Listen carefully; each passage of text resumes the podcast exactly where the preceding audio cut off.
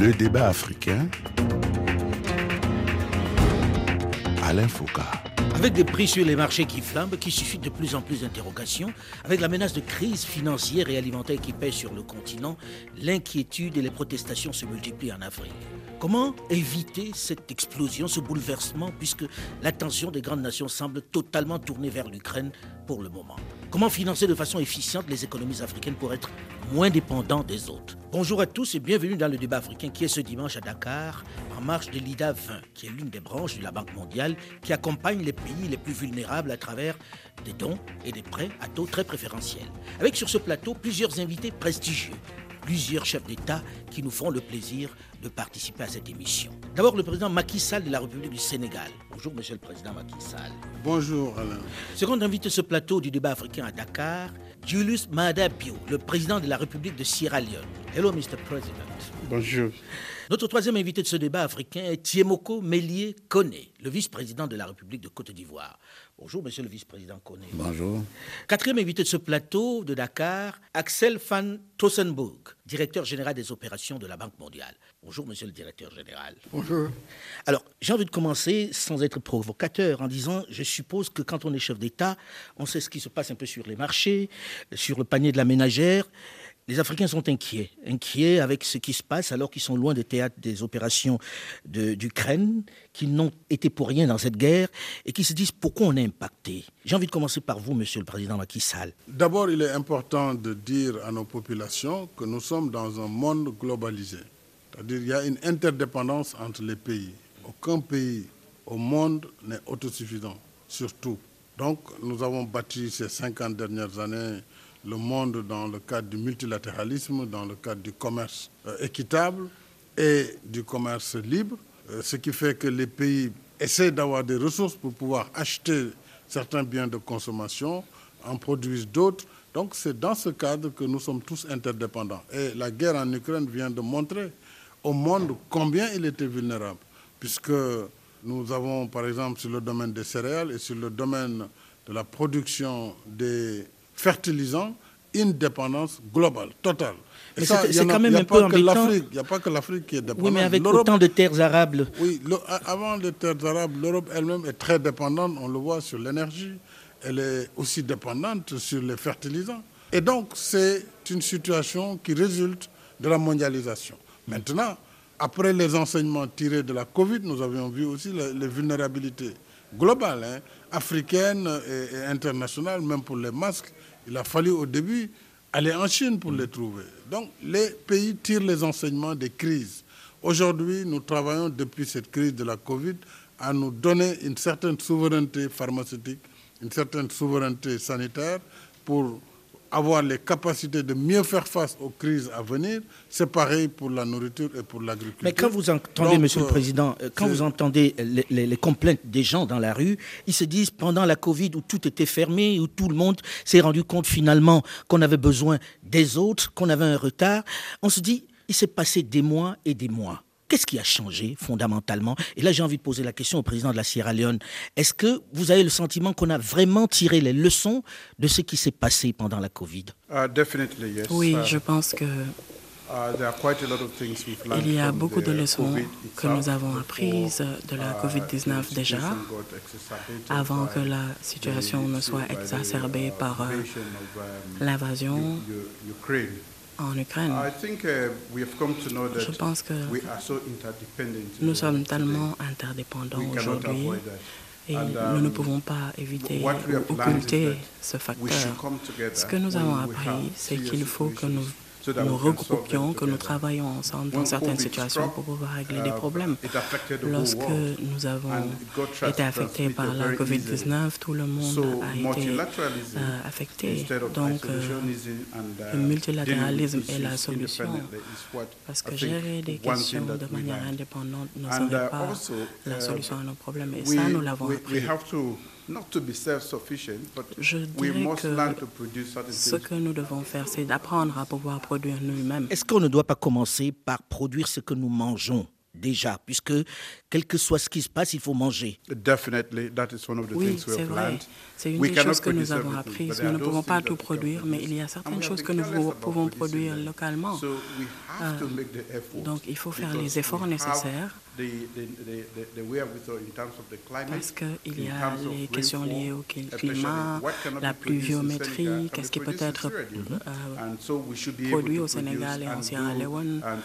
Donc, il faudrait pouvoir, euh, à travers notre commerce équitable, pouvoir partager les bénéfices au lieu d'externaliser euh, tout ceci. Parce que nous savons que durant la COVID-19, les frontières ont été fermées. Donc, il faudrait apprendre de cette expérience. Mais vous savez que les, populations sont impatientes. Je sais que vous allez trouver que c'est trop vite. On a le sentiment que, bon, après la Covid, on s'est un peu endormi à nouveau en se disant on va, on va, plus tard on va voir. Non, ou je me trompe, Monsieur le Vice-président? Mais pas du tout, pas du tout. Je crois que si les populations ont cette impression, elles se trompent. Parce que le processus est un processus continu. Avant la Covid, il y avait un certain nombre de problèmes auxquels les États devaient faire face déjà. Avec la Covid, c'est vrai que ça donnait un peu moins de marge de manœuvre aux États par rapport à leurs obligations habituelles. N'oubliez pas que c'est des pays en développement et que ça demande qu'il y ait des infrastructures qui soient construites, qu'il y ait le problème du soutien à la population du point de vue de la prise en charge sanitaire globale et, beaucoup d'autres choses. Mmh. Donc c'est un, processus. Les, populations se disent, euh, là, vous faites quoi tout de suite pour nous là? Euh, La dame qui va au marché, qui voit que euh, l'huile a été multipliée par 4 quelquefois, qui voit que le prix du riz a été multiplié par 5, le blé, etc.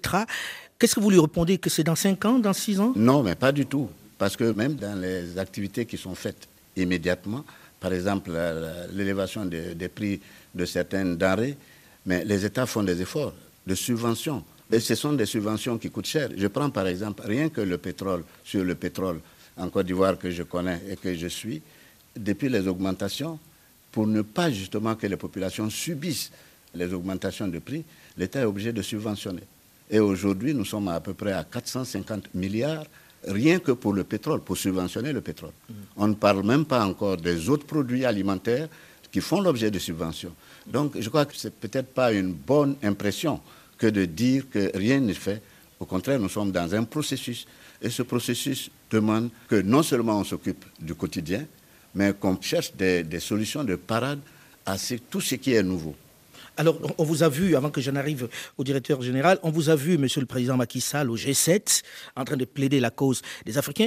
Très honnêtement, est-ce que vous n'avez pas le sentiment que l'Ukraine est venue un peu prendre tout l'argent qui pouvait venir ici, qui pouvait permettre le développement. Est-ce que vous n'avez pas un, sentiment d'injustice? Et est-ce que vous avez plaidé cette cause et avez été entendu? D'abord, je pense qu'il faut rétablir un certain nombre de faits. C'est-à-dire qu'il ne faut pas qu'on fasse croire à nos populations que le monde, c'est un bouton magique qu'on appuie et puis tout est réglé. Nos chefs d'État se battent au quotidien pour justement changer les règles du jeu, pour changer ces conditions drastiques qui sont imposés au continent par le système tel qu'il fonctionne aujourd'hui. Et c'est pourquoi notre combat, c'est de changer la gouvernance mondiale, c'est de changer les règles telles qu'elles existent. Ces règles ont été faites à un moment où c'était la philosophie, euh, la philosophie de l'austérité, de la réduction des dépenses. Euh, il fallait des plans d'ajustement structurel. Aujourd'hui, nous sommes dans un autre contexte. Donc, il faut qu'on change ces règles, que nos États puissent s'endetter un peu plus et mieux mais que également les règles de déficit qui nous sont fixées soient euh, modifiées, puisque nous faisons face à des crises multiples. La Covid, on l'a vu, jamais on a eu une crise sanitaire aussi grave. Et les grands pays ont pu mettre de côté leurs critères de convergence pendant cette Covid. Ils ont injecté beaucoup de liquidités dans leur économie. nous, nous n'avons pas cette possibilité. Et c'est pourquoi nous avions demandé la réallocation des droits de tirage spéciaux pour nous donner une capacité financière pour relancer l'économie, financer l'économie, soutenir, n'est-ce pas, l'entrepreneuriat, l'emploi et, les familles. Malgré cette crise, le vice-président l'a dit, nous avons fait des subventions énormes sur l'énergie, sur les denrées. Nos États ont renoncé aux taxes. Donc il y a une réduction de ressources. Au même moment, il faut ça, des les meilleurs élèves, hein, parce qu'il y a pas mal de voilà la raison pour laquelle nous pensons que les partenaires, les pays, les grands pays en particulier partenaires, doivent injecté des ressources. IDA a été un succès. Maintenant, comme on le dit, ce succès, il faut qu'il soit suivi dans la mise en œuvre. C'est-à-dire qu'on a pu mobiliser 93 milliards grâce aux efforts de la Banque mondiale, au plaidoyer également des chefs d'État. Maintenant, il faut que les règles d'engagement de ces, on va en parler, Monsieur le Président, puisque vous nous permettent d'atteindre nos objectifs. On va en parler. Euh, là, vous me donnez une perche extraordinaire pour évoquer cela avec Monsieur le Directeur général des opérations de la Banque mondiale. Aujourd'hui, quand vous écoutez ceci, vous savez comment les Africains regardent un peu la Banque mondiale. Est-ce que c'est audible aujourd'hui? Est-ce que vous avez le sentiment que c'est injuste qu'on vous accuse de ne pas vraiment aider, de ne pas vraiment accompagner? Je parle de la Banque mondiale, pas de IDA. Et est-ce que aujourd'hui on comprend les attentes des dirigeants africains qui ont besoin d'un peu plus de flexibilité? Je crois qu'on a bien entendu, et pas euh, pendant la, crise de, euh, de Covid, déjà d'avant. À travers des années, maintenant, on a redirigé notre opération vers l'Afrique. C'est-à-dire, il y a 20 ans, où peut-être 15% de notre opération était dirigée vers l'Afrique. Aujourd'hui, c'était quasiment la moitié, c'est-à-dire 35 milliards de dollars par an vont diriger vers l'Afrique. Et ça va rester. Ce n'est pas seulement l'argent, mais aussi toutes ces opérations. Aujourd'hui, nous avons 1800 personnes de la Banque mondiale sur place travaillant chaque jour avec des gouvernements. Je crois qu'on a bien compris aussi ce que les chefs d'État ici euh, soulignaient. La crise aujourd'hui, c'est une, un multiple de crises qui sont venues au même temps. On n'a pas vu ça, euh, même la COVID dans l'Ukraine. Non, c'est pas ça, parce qu'il y a aussi les crises structurelles, c'est-à-dire par exemple avec le changement climatique, où peut-être 2 ou 3% des émissions globales viennent d'Afrique mais l'Afrique paye un coût disproportionnel d'impact. L'Afrique n'est pas le moyen de confronter cette crise multiple. Alors, pendant la crise de, euh, euh, euh, de Covid, les pays de l'OECD ont dépensé et sous forme de packages de stimuler d'équivalent de 12 jusqu'à 15 par an de BIP. Les pays en Afrique à peine sont venus à 2% c'est-à-dire, c'est euh, en fait une certaine injustice parce qu'ils n'ont pas les moyens. Et aujourd'hui, quand est-ce que vous parlez de la femme dans le marché qui est en, fâchée, qu'elle ne peut pas acheter les, choses le sel, le sucre. Alors, le problème est simplement le moyen. Et maintenant, qu'est-ce que sont les conséquences? La conséquence pour la Banque mondiale, c'était accélérer les programmes on, vous reproche, on vous reproche, vous de la Banque mondiale, d'être particulièrement procédurier, d'être très long dans la démarche pour pouvoir... Est-ce que je peux euh, euh, vous, expliquer ça un peu? Parce que je crois que c'est un mythe. Hmm. Parce que si ça sera vrai, comment on vous explique que la Banque mondiale, depuis la, la crise de Covid, nous avons nous engagé dans le monde de quasi 200 milliards de dollars c'était une augmentation de plus de 50%. Et pas seulement les engagements, mais aussi le décaissement. Les décaissements sont venus. Alors, moi, je trouve qu'il faut voir l'effet. On a travaillé très vite avec des, beaucoup d'opérations. Par exemple, avec la sécurité alimentaire. Nous avons annoncé un programme de crédit et de, dons pour 12 milliards de dollars sur 15 mois commençant en avril. Pendant les derniers trois mois, nous avons nous engagé de, un montant de 6 milliards de dollars dans 90 euh, jours. 4 milliards vont diriger vers l'Afrique. On dit qu'on a levé 95 milliards de dollars à Abidjan.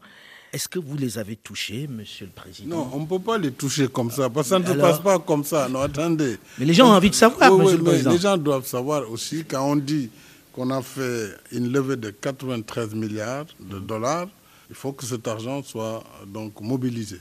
Ensuite, il faut qu'on voit quelles sont les destinations pour cet argent. C'était l'objet de la réunion de Dakar. On dit on veut mettre l'accent sur, par exemple, la résilience face au choc sanitaire, face au choc énergétique, face au choc lié à l'alimentation. Donc on, on, définit les enveloppes d'abord, les grandes enveloppes.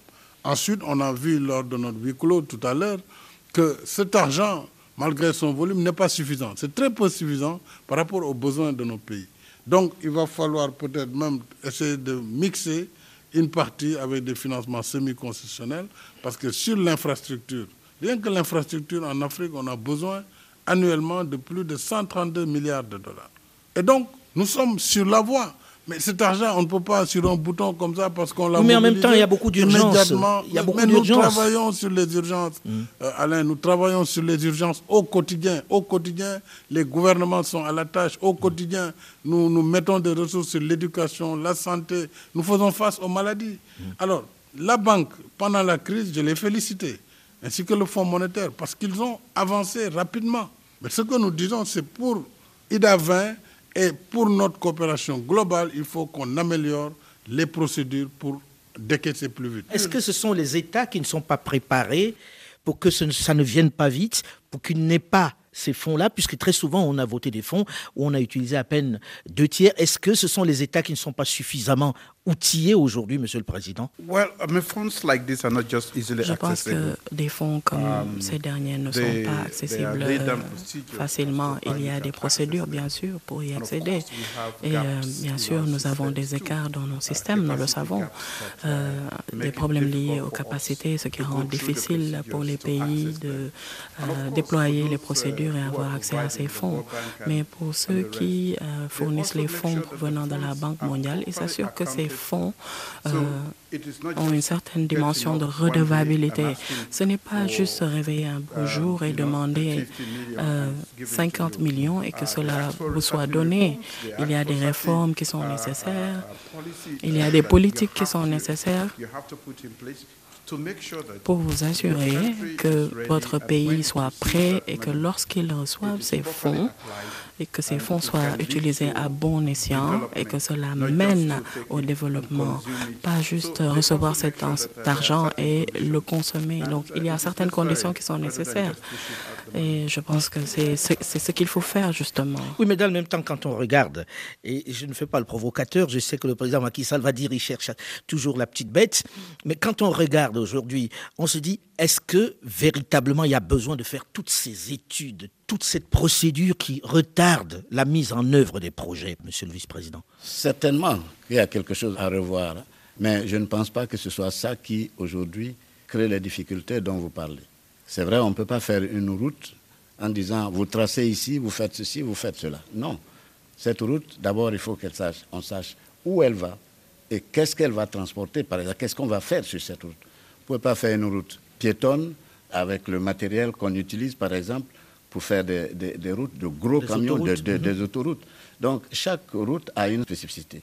Et c'est sur ça qu'il faut travailler. Maintenant, il y a mieux que ça.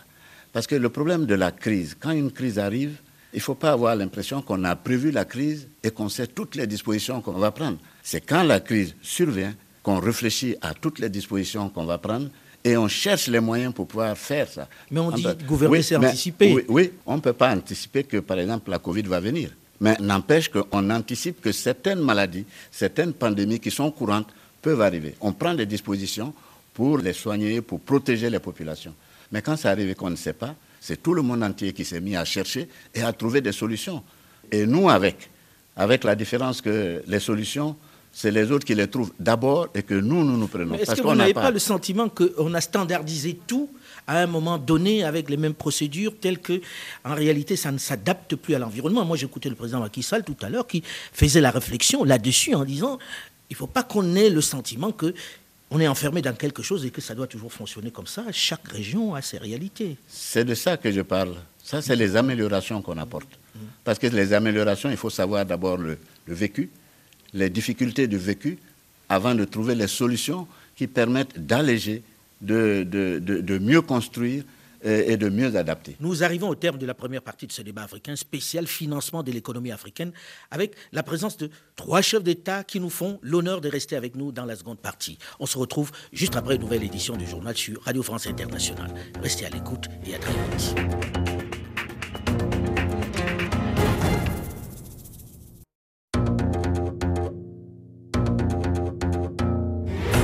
Le débat africain Comment financer les économies africaines dans cette période de grave crise économique et financière? Quelles sont les urgences et les priorités pour éviter l'explosion sociale? Bonjour et bienvenue à tous ceux qui nous rejoignent seulement maintenant dans la seconde partie de ce magazine consacré à cette question cruciale avec des invités prestigieux. D'abord, monsieur Macky Sall, le président de la République du Sénégal. Notre second invité de ce plateau du débat africain à Dakar est Julius Mada Bio, le président de la République de Sierra Leone. Troisième invité de ce débat africain, Tiemoko Mélier Kone, le vice-président de la République de Côte d'Ivoire. Et quatrième invité sur ce plateau, Axel van Trotzenburg, directeur général des opérations de la Banque mondiale.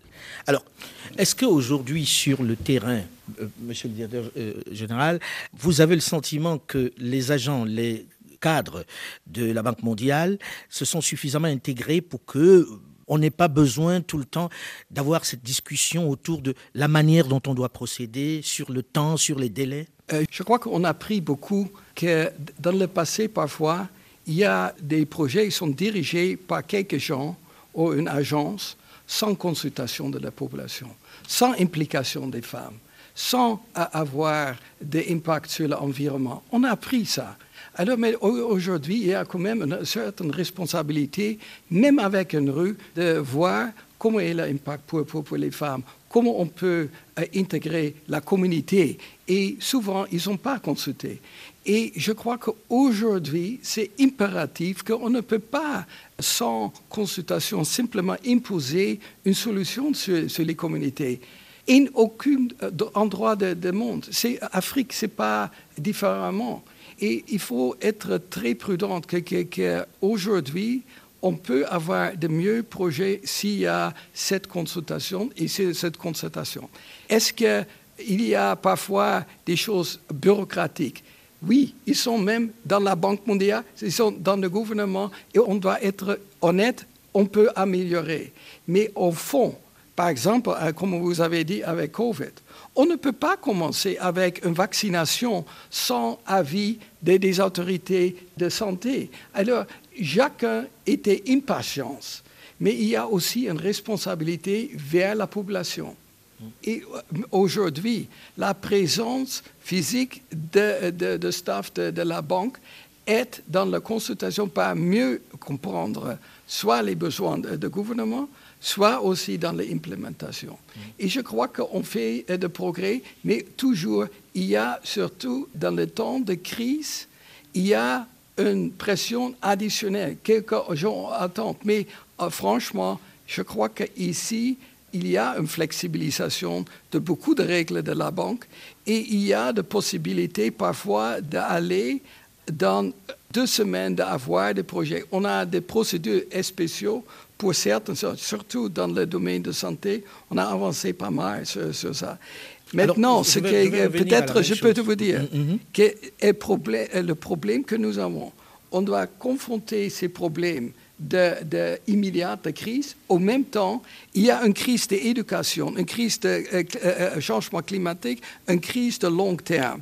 Et ça, c'est quelque chose de très difficile de gérer aussi pour les gouvernements africains parce qu'il y a besoin plus de, moyens et malheureusement, pas tout le monde augmente l'engagement avec l'Afrique. On, on, en a même qui décident qu'ils vont, vont punir ceux qui n'ont pas voté pour eux aux, aux Nations Unies, mais ça c'est un autre problème. L'autre question est celle du changement climatique, où les populations africaines se disent oui, on nous dit qu'il va falloir faire ci, on nous dit qu'il va falloir faire ça pour préserver la nature, alors que nous ne polluons pas tant que les autres et que nous risquons d'hypothéquer certaines de nos richesses simplement pour sauver un monde que nous ne polluons pas.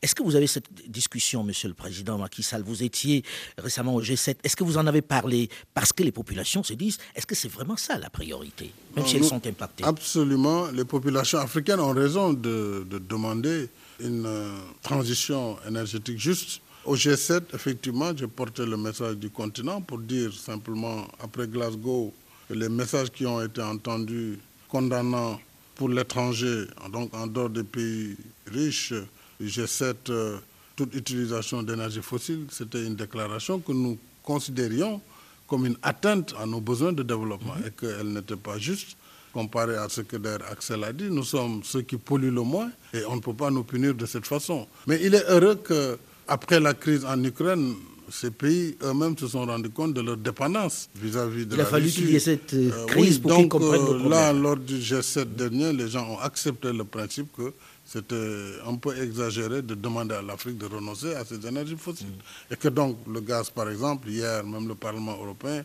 lui a donné le label vert, tout comme le nucléaire. Donc, c'est dire simplement à quelque chose, malheur est bon. mais moi, je me réjouis, parce que c'est le résultat qui compte. Je me réjouis que nous pourrons aujourd'hui euh, financer le gas to power en Afrique, justement pour que les accès universels, pour que chaque Africain, chaque Africaine puisse avoir accès à l'électricité, puisse avoir accès à l'eau, que nous puissions le faire, mais tout en essayant de réduire aussi les émissions de gaz à effet de serre. Et pour cela, l'Afrique doit continuer ses efforts dans le renouvelable. Nous avons, par exemple, au Sénégal aujourd'hui, 31% de notre énergie qui est renouvelable. Donc ça, c'est un exemple. Et chaque pays fait les mêmes efforts, mais il faut qu'on ait une énergie de base pour notre industrie, pour euh, notre économie. Et il faut s'en féliciter parce qu'aujourd'hui, ce débat quand même est derrière nous. Or, ce n'était pas évident il y a six mois. Pendant six mois, nous nous sommes battus pour faire entendre la voix de l'Afrique et aujourd'hui cela a été obtenu. On s'en réjouit et il faut continuer. Mais est-ce que ça ne montre pas que c'est d'abord une question d'intérêt, M. Millet? Non, je voulais rebondir sur ce que le président Macky Sall a dit et qui est important. Il y a une lutte pour avoir quelque chose et ça, je crois que c'est quelque chose qui est en voie d'être gagné. Mais il ne faut pas voir aussi le problème du climat sur automatiquement le problème de la pollution. Je prends par exemple, il y a des forêts qui ont disparu dans notre écosystème et qu'il faut reconstituer. À Abidjan, par exemple, ils ont fait un programme qu'ils appellent Abidjan Legacy Programme et qui permet de restaurer un certain nombre de terres pour que le problème de l'agriculture, le problème euh, de la forestation soit revu. Et je crois que c'est quelque chose qu'on gagne quand même de le faire à un moment donné. Mhm. Ça demande des ressources, mais ça se construit aujourd'hui dans une atmosphère qui est peut-être différente de ce que ça aurait pu être après, et c'est quand même des résultats probants. Alors quand on entend les chiffres qui sont levés, 93 milliards levés en Côte d'Ivoire, on se dit, c'est quoi les priorités? À quoi ça va servir si toutes les conditions sont remplies pour qu'on les mette en œuvre, Monsieur le Président. Pour vous, c'est quoi la priorité et comment vous allez vous mettre ensemble? Parce qu'on sait que se mettre ensemble, ce n'est pas toujours évident. Monsieur le Président Julius Mahadabio. Well, this is one of the reasons why C'est une des raisons pour lesquelles nous sommes ici. Nous pensons que pour euh, nous reconstruire euh, et euh, refaire notre économie de la meilleure des manières. Nous devons utiliser ces fonds dans les secteurs prioritaires. Nous devons les cibler et essayer d'utiliser ces fonds de la meilleure des manières. Il y a une chose sur laquelle nous sommes tous tombés d'accord, c'est euh, le secteur de l'éducation. Nous savons que l'éducation est déterminante pour pour pouvoir réaliser tous les objectifs de développement durable. Donc, euh, il faut prêter une attention particulière à l'éducation et ce n'est pas n'importe quelle éducation, c'est de l'éducation qui a du sens, qui a un impact pour euh, le 21e siècle et qui nous mène vers euh, la révolution industrielle quatrième. Et nous avons également dit que l'énergie est très importante parce que nous ne pouvons pas nous développer sans l'énergie, mais nous sommes dans une étape de transition. Donc, il faut investir dans l'énergie verte pour soutenir le processus de développement. Nous avons également mentionné la sécurité alimentaire. Pourquoi est-ce que nous sommes en difficulté en ce moment? C'est parce que pendant très longtemps, nous avons été dépendants d'autres pays et maintenant nous avons euh, réalisé qu'il y a des choses que nous pouvons produire localement. C'est vrai que nous ne pouvons pas tout produire, mais nous pouvons produire le riz. Je sais qu'au Sénégal, l'oignon est cultivé. Euh, en Sierra Leone, nous voulons arrêter d'importer le riz. Le président Macky Sall invite les gens à manger autre chose que le tchèb, euh, le riz, parce que le riz n'est pas forcément la, nourriture de base ici. Oui, mais par contre, nous sommes à près de 80% d'autosuffisance en riz. Bon, c'est le pain, évidemment, avec le blé, mais on essaie de mixer le pain en mettant un peu de mil, un peu de, un peu de manioc euh, là-dedans, un peu d'autres céréales. Euh, mais surtout, il faut que les Africains réapprennent à se nourrir euh, africain. Mm. Moi, j'aime bien, quand je suis en Côte d'Ivoire, je le dis souvent à, mes compatriotes, mm. le attiéké, le aloko, mais également le poisson braisé. Tout ça, c'est très africain. Alors, quand c'est à Dakar, c'est plus compliqué.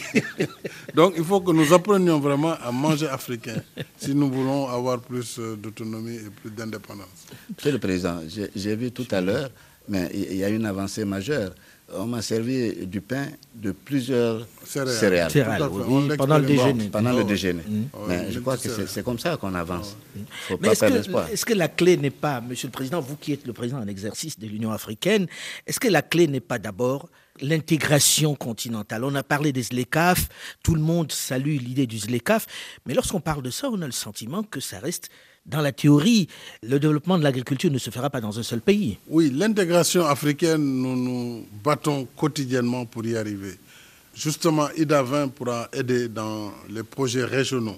Mhm. C'est-à-dire pour qu'une intégration soit efficace, pour qu'on puisse commercer entre nous, il faut qu'il y ait des voies de communication, mhm. c'est-à-dire des routes, le chemin de fer. Tout à fait. Et, et l'Afrique plaide depuis, il faut qu'on réhabilite le chemin de fer, qu'on le reconstruise, qu'on reconstruise les routes. On ne peut pas, quand entre deux pays frontaliers, on n'a pas de route, parler de commerce. Parce qu'il faut bien que les marchandises aillent et viennent dans les deux sens. À l'intérieur des pays, il faut sortir les marchandises des champs de production vers les marchés. Donc la route, c'est un élément fondamental. C'est pourquoi ce matin, je disais, tous nos partenaires doivent revenir sur le financement de ces infrastructures de base qui sous-tendent le développement. Évidemment, ça coûte cher, mais c'est la voie et tout est prioritaire, mais il faut qu'on accepte de mettre des ressources sur ces infrastructures de base. L'Afrique peut être interconnectée par le rail et par la route et nous gagnerons Est-ce qu'il y a une réelle volonté dans ce sens aujourd'hui, Oui, oui, il y a une volonté parce que ça avance quand même. Quand vous voyez les, projets routiers sur le continent, ça avance. Euh, on fait pas mal de, choses. On, fait, de l'Est, hein, on fait des autoroutes, on fait même le rail. Hein. En Afrique de l'Est, vous avez déjà le rail entre Djibouti et l'Éthiopie. Vous avez le rail entre le Kenya et, et Mombasa. Vous avez en Afrique de l'Ouest, on a un projet de route entre Lagos, Abidjan, puis Dakar. On est sur les projets, mais ça prend du temps malheureusement. Et c'est ça que nous essayons de gagner ben, et mobiliser davantage de ressources. C'est dans ce sens, Monsieur le directeur général, que vous devez accompagner ces, ah, ces initiatives. Est-ce que c'est vraiment ça C'était euh, un thème de, de chef d'État quand est-ce qu'ils se réunis il y a un an, pendant les négociations de IRA 20. Il y a eu ce, ce thème sur la création d'emplois, mais aussi l'intégration régionale. Alors, conséquence qu'aujourd'hui, il y a un cliché d'intégration régionale. C'est un montant additionnel de 8 milliards de dollars, et c'est-à-dire avec des, ressources propres des pays, on peut envisager des programmes de 12 milliards de dollars. On ne voudrait pas quelque suffisant parce qu'il y a autres priorités, mais quand même, il y a une réaction très concrète sur ça. Alors maintenant, nous, on est en train d'avoir des projets régionaux sur les systèmes alimentaires. Nous avons un projet ici dans le Sahel, dans, l'Ouest, et euh, nous venons d'appuyer un programme dans l'Afrique de l'Est. Ce sont des initiatives et je crois qu'aussi dans le débat, par exemple, sur la révolution digitale qui doit s'installer ici en Afrique, c'est un thème aussi d'intégration. Là, nous voulons avoir un partenariat plus fort avec le secteur privé, soit d'étrangers, euh, mais je crois que surtout aussi des investisseurs africains, avec l'appui d'États et l'appui des organisations. Ça veut dire que vous pourrez travailler également avec les privés parce qu'on se demande souvent si ce n'est pas une... parce que je crois que le plus grand défi est stimuler l'investissement. L'investissement doit augmenter le plus fort possible. Pour ça, je crois qu'on a aussi discuté sur l'accès de l'électricité. Sans électricité, c'est très difficile pour les compagnies d'avoir un succès. Ça doit être prioritaire et nous voulons voir comment on peut utiliser les ressources IDA plus stratégiquement que peut aider les, pays d'avancer beaucoup plus vite avec l'accès de, à une plus grande part de la population. Alors j'ai envie qu'on termine là-dessus parce que beaucoup se disent en quoi l'IDA est différent du reste de la Banque mondiale? Vous qui le pratiquez, ça fait six décennies que IDA opère. C'est quoi la grande différence? En quoi est-il si différent des autres? Parce que vous savez, la suspicion qu'il y a de plus en plus dans la jeunesse de voir les autres arriver. On se dit qui sont ceux-là, qu'est-ce qu'ils apportent, en quoi sont-ils utiles? Non, ils ne sont pas renseignés. Quand on ne connaît pas, il faut demander à connaître. On demande C'est mieux au lieu de faire des jugements de valeur. Non, IDA, c'est une association internationale pour le développement qui réunit un certain nombre de pays partenaires qui décident d'accompagner les pays les moins avancés dans le financement de leur développement. Voilà. Et, l'argent vient d'où Pour l'argent vient des donations de pays donateurs. 55 euh, pays euh, bailleurs de fonds. 55, 55 bailleurs de fonds. Et c'est global. C'est les États-Unis jusqu'à la Chine, de France jusqu'à Corée. Alors, euh, on va demander la question que tout le monde se pose.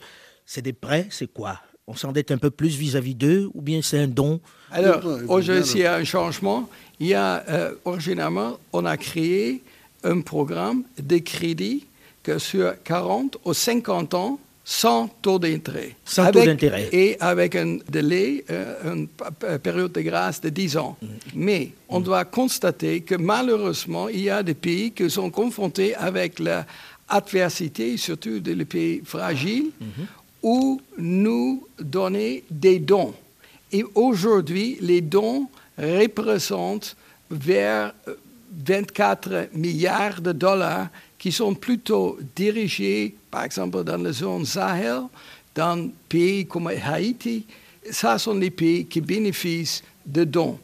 Et il y a la combinaison aussi avec le don. Si un pays est confronté avec une situation de la dette, que ce n'était pas créé par la banque parce qu'on donne des crédits concessionnaires.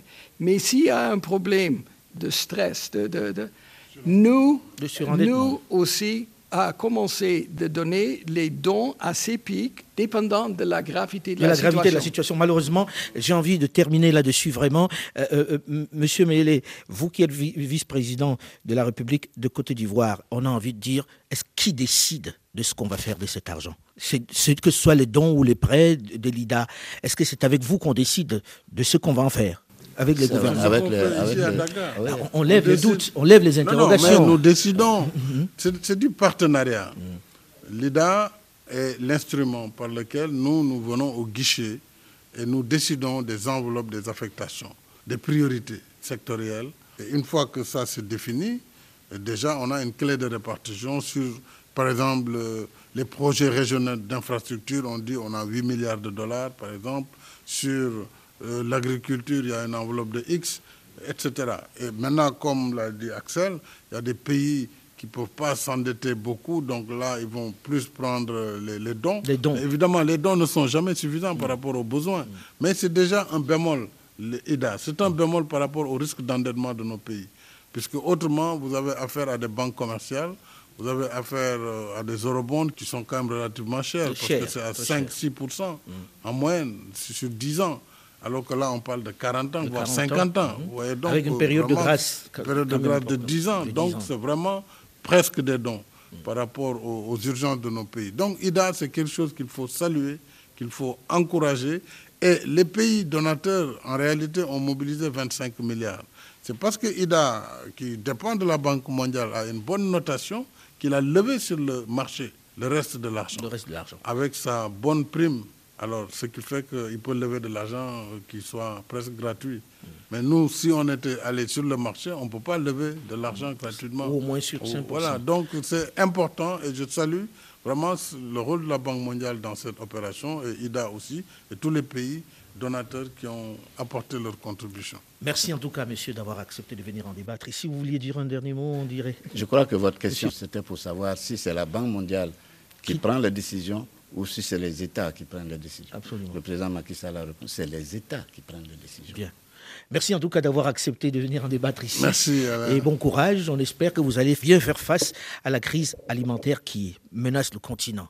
Le débat africain s'est terminé pour aujourd'hui. Delphine Michaud, Olivier Raoul et Alain Foucault, nous vous donnons quant à nous rendez-vous la semaine prochaine. Dans un instant, une nouvelle édition du journal sur Radio France Internationale. Restez à l'écoute et à très vite.